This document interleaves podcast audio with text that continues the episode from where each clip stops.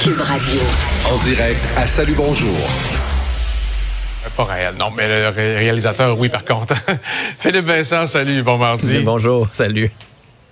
On peut dire une chose à Geneviève Guilbeault, quand il y a un problème politique, peu importe dans quelle situation elle est, elle décide de quitter ce qui l'occupe pour venir régler le problème. Ouais, disons que c'est peut-être deux jours trop tard, mais quand même, euh, on n'a pas décidé de trop attendre de son côté. C'est sûr que ce matin, quand on lisait la presse, puis on la voyait marcher dans le métro de Paris, tu te dis, euh, peut-être un petit problème avec les files d'attente qu'on voit ici, surtout qu'elle avait été très critique, hein, souvenez-vous, l'été dernier de Passeport Canada. Mais il était temps, donc, oui, qu'elle vienne, oui, qu'elle réponde aux questions, parce qu'en bout de ligne, c'est elle la ultime responsable. C'est ça la responsabilité ministérielle.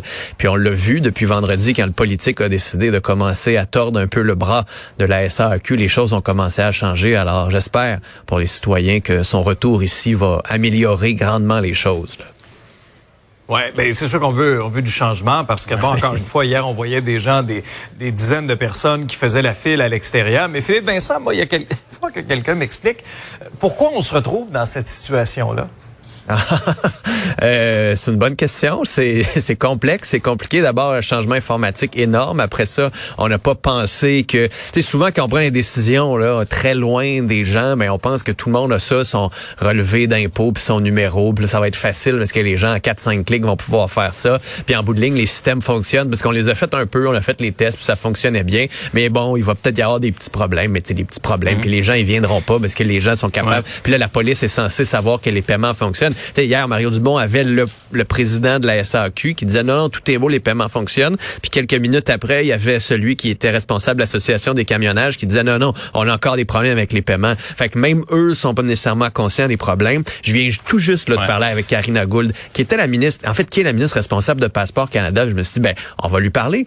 Elle en a appris des choses, elle, avec Passeport Canada, qu'on pourrait appliquer à la SAQ. Et l'une des premières choses qu'elle a dit, c'est, ben, faut prendre en considération les gens qui attendent, faut prendre l'expérience client, faut améliorer cette expérience client-là. Ceux qui ont des rendez-vous, faut leur donner des rendez-vous et faut être en mesure de mieux communiquer et de mieux organiser tout ça. Alors, il y a tout ce problème d'organisation-là aussi autour des succursales, des mandataires de la SAQ qui ont mm. compliqué les choses. Et là, ben, plus il y a de monde, plus ça s'alourdit, plus les gens voient des fils, plus les gens se disent, oh boy, il va falloir que j'y aille. Et là, donc, ça fait en sorte que ça augmente la pression sur le système qui est basé sur un système informatique qui n'est toujours pas parfait. Et ça aussi, ça complique les choses. Là. Oui, mais parce que des fois, on, accepte à, à, tort ou on tolère des trucs dans, dans le public qui, ne passeraient jamais dans le privé, Philippe Vincent. Mais non, sauf que là, on n'a pas le choix. impensable pour une organisation privée d'avoir des résultats comme ça. je veux t'entendre aussi sur l'annonce de Justin Trudeau hier. C'est quoi ça, un rapporteur spécial?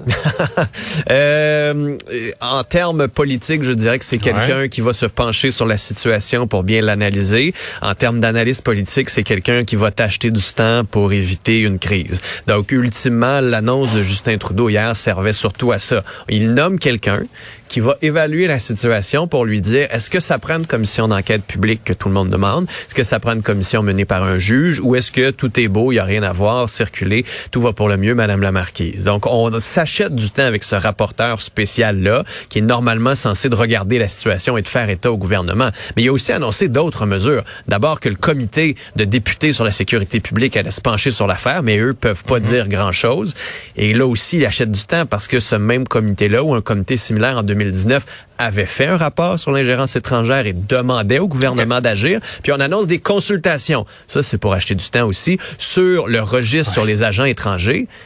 Mais le ministre de la Sécurité publique, en décembre dernier, avait été mandaté pour faire cette consultation-là. Puis il y a déjà un projet de loi qui existe. Puis l'Australie l'a fait, fait qu'on pourrait s'en inspirer. Alors, l'annonce d'hier, malheureusement, je suis obligé de vous dire ce matin, on essaye d'acheter du temps du côté de Justin Trudeau on jongle avec les problèmes et la jonglerie semble être un sport assez bien maîtrisé. On continue de jongler à continuer.